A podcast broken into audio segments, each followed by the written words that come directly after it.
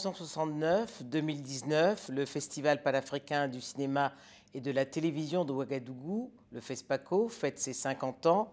Un festival soutenu par les pouvoirs publics de la Haute-Volta et du Burkina Faso, car il est la confirmation de la dimension culturelle du développement.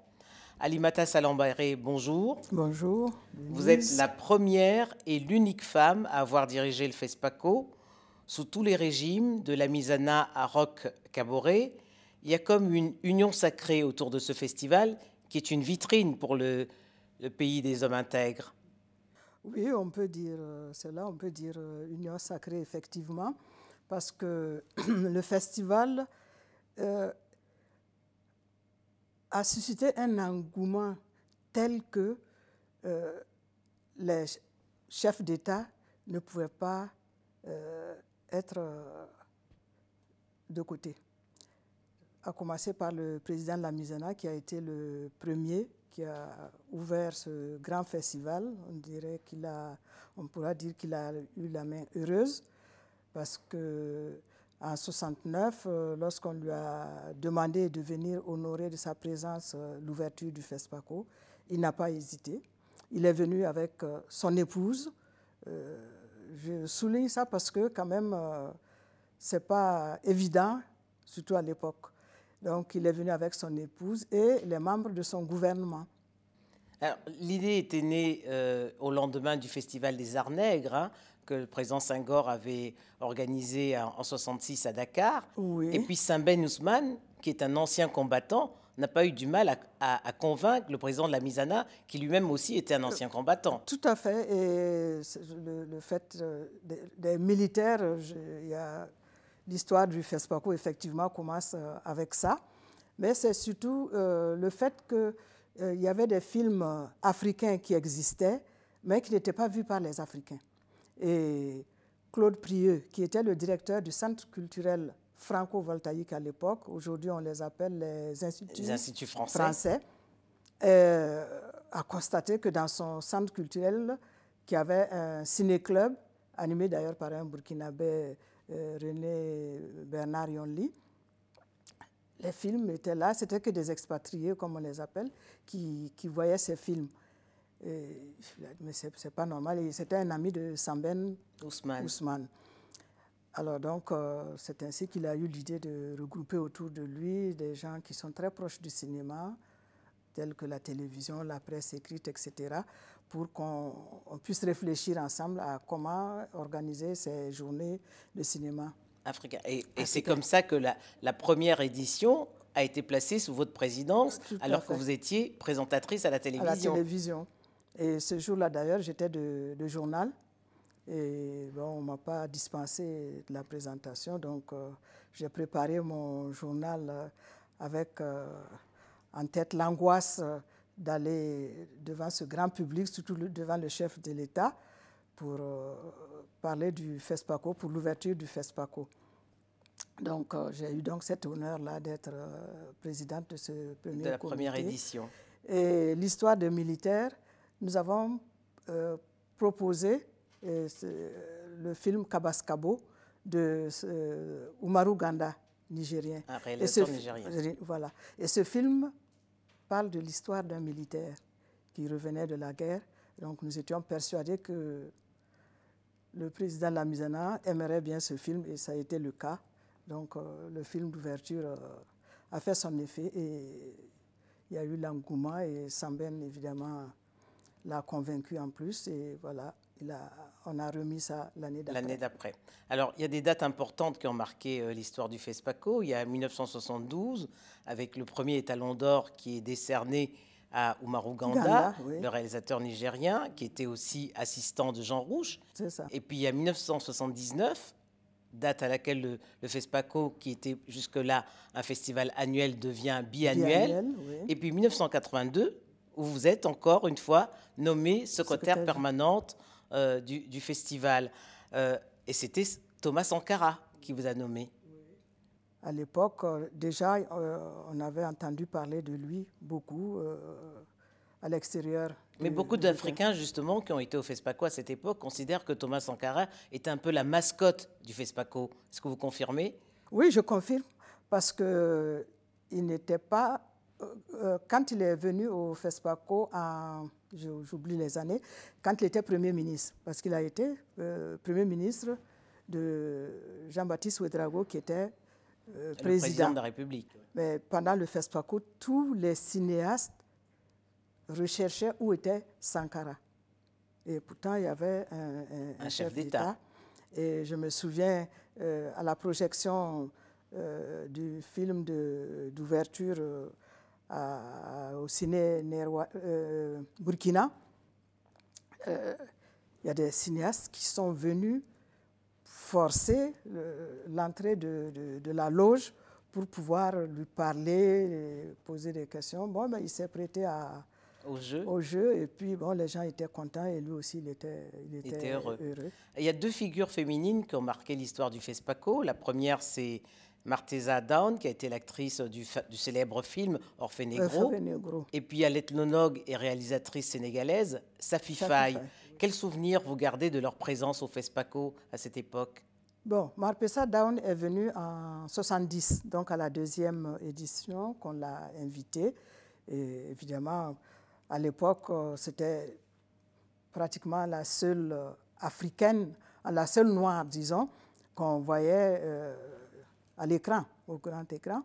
Et évidemment, ça a suscité aussi un engouement tel que tout le monde voulait la voir, lui parler. Bon. elle a été très, très sympathique parce que c'était la première fois qu'elle venait aussi en Afrique. En Afrique. Et bon, elle je crois qu'elle est partie avec un très bon souvenir du FESPACO. Quant à Safi Faye, c'est la première réalisatrice africaine et qui a fait de très bons longs métrages. Et euh, je crois qu'elle a dû susciter aussi des vocations, puisque nous avons quand même pas mal de cinéastes au féminin actuellement.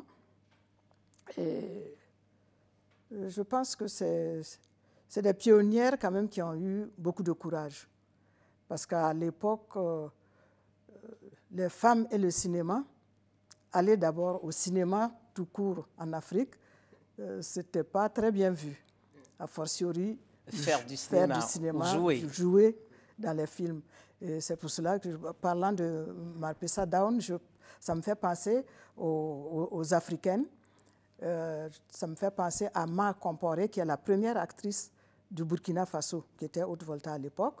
Et euh, la Nigérienne, euh, oh, son nom échappe, qui a joué dans les films de Oumarou Ganda et de, Mustapha Alassane et de, et, de, Jean, Jean, Rouge. Son nom me reviendra tout à l'heure. Zalika, voilà, Zalika Soulé. Euh, c'est une des toutes premières actrices africaines, évidemment, avec l'actrice de, La Noire 2 de Samben, de Ousmane. Alors, au Burkina, vous vous êtes occupé de, de cinéma parce que vous étiez secrétaire d'État à la culture, mais vous avez également été directrice générale de la culture et de la communication à l'OIF. Vous vous occupiez donc de la culture dans l'espace francophone. 50 euh, ans après, on constate que le cinéma africain est confronté au même problème, le financement et la distribution. Rien n'a changé. Enfin, rien n'a changé, je ne dirais pas. Ça a quand même évolué un tout petit peu, euh, dans la mesure où il y a quand même pas mal de films qui sont produits actuellement. Euh, je voudrais rappeler qu'en 69, lorsque nous avons fait le premier festival qui n'était pas encore un festival, on disposait d'une demi-douzaine de films de Samben, Timité Bassouri, Omar Ganda, Djibril Diop. Djibril Diop euh, non, la première, toute première édition, il n'y avait pas Djibril Diop. Mamad Johnson Traoré. voilà, Johnson Traoré. Donc, euh, une demi-douzaine et aujourd'hui, on compte les films par milliers. Donc, euh, au niveau de la production, quand même, il y a eu une très bonne évolution. Mais ça reste toujours un parcours du combattant. exactement, ça reste toujours un parcours du combattant. Et au Burkina Faso, comme je disais tout à l'heure, les chefs d'État ont donné vraiment beaucoup d'importance, et vous l'avez souligné vous-même, au, au FESPACO. Et c'est ainsi qu'il y a eu euh, un compte qui a été créé pour financer les films du Burkina Faso. Je me, souviens encore, c'est le compte 3015. Je vois que chacun disait, bon, il faut aller au compte 3015 pour pouvoir avoir le financement. C'est vrai que c'est toujours un problème, de, financer les, les, films. Parce que, par exemple, les partenariats publics-privés se développent dans d'autres domaines. Mais dans le cinéma, ce n'est pas encore compris. Il faut encore beaucoup de sensibilisation pour permettre ce partenariat public-privé pour aider à la production euh, des films. Quant à la distribution, c'est effectivement très difficile, mais cela se fait quand même. Il y a des films africains qui sont maintenant connus, qui, vont à Cannes, qui vont même au-delà et qui ont même des prix euh, à des festivals qui se tiennent en dehors de, de, l'Afrique. Mais ce n'est pas suffisant, vous avez raison, ce n'est pas suffisant. Mais il y a beaucoup de lieux de distribution actuellement qu'il faut peut-être euh, euh, développer. Quand je pense aux, avions, il y a des films qui sont dans les avions. Au début, dans les avions, qui sont diffusés dans les avions. Au début, je me souviens, Gaston Caboret, qui était directeur du cinéma à l'époque, et moi, au, au, secrétaire général du FESPACO, nous traquions vraiment tout le monde et on avait demandé au, PDG d'Air Afrique d'acheter quand même des films africains à, diffuser euh, à bord. À bord. dernière question, Alimata Salambéré. Du FESPACO, Saint-Ben Ousmane disait qu'il avait permis à l'Afrique euh, de raconter sa propre histoire, car il y avait désormais des Africains devant, mais également derrière la caméra. Mais on peut également citer, parler de la diaspora, euh, puisqu'elle est également présente au FESPACO. Quel rôle a-t-elle joué dans l'histoire du FESPACO, la diaspora africaine? Bon, Ça a permis à, certains euh, Africains qui sont en dehors, notamment aux États-Unis, j'en parle particulièrement parce que j'ai eu personnellement à rencontrer Haile Gerima, j'étais la première à, faire un Éthiopien. un, Éthiopien qui vivait aux États-Unis qui a remporté un étalon d'or d'ailleurs. Hein, Exactement, voilà. Et puis euh, avec Abilly Ford et tout, tout leur groupe, euh, euh, ça leur a permis de, de, découvrir, un, redécouvrir, si j'ose dire, le continent. Leur, voilà, leur continent d'origine.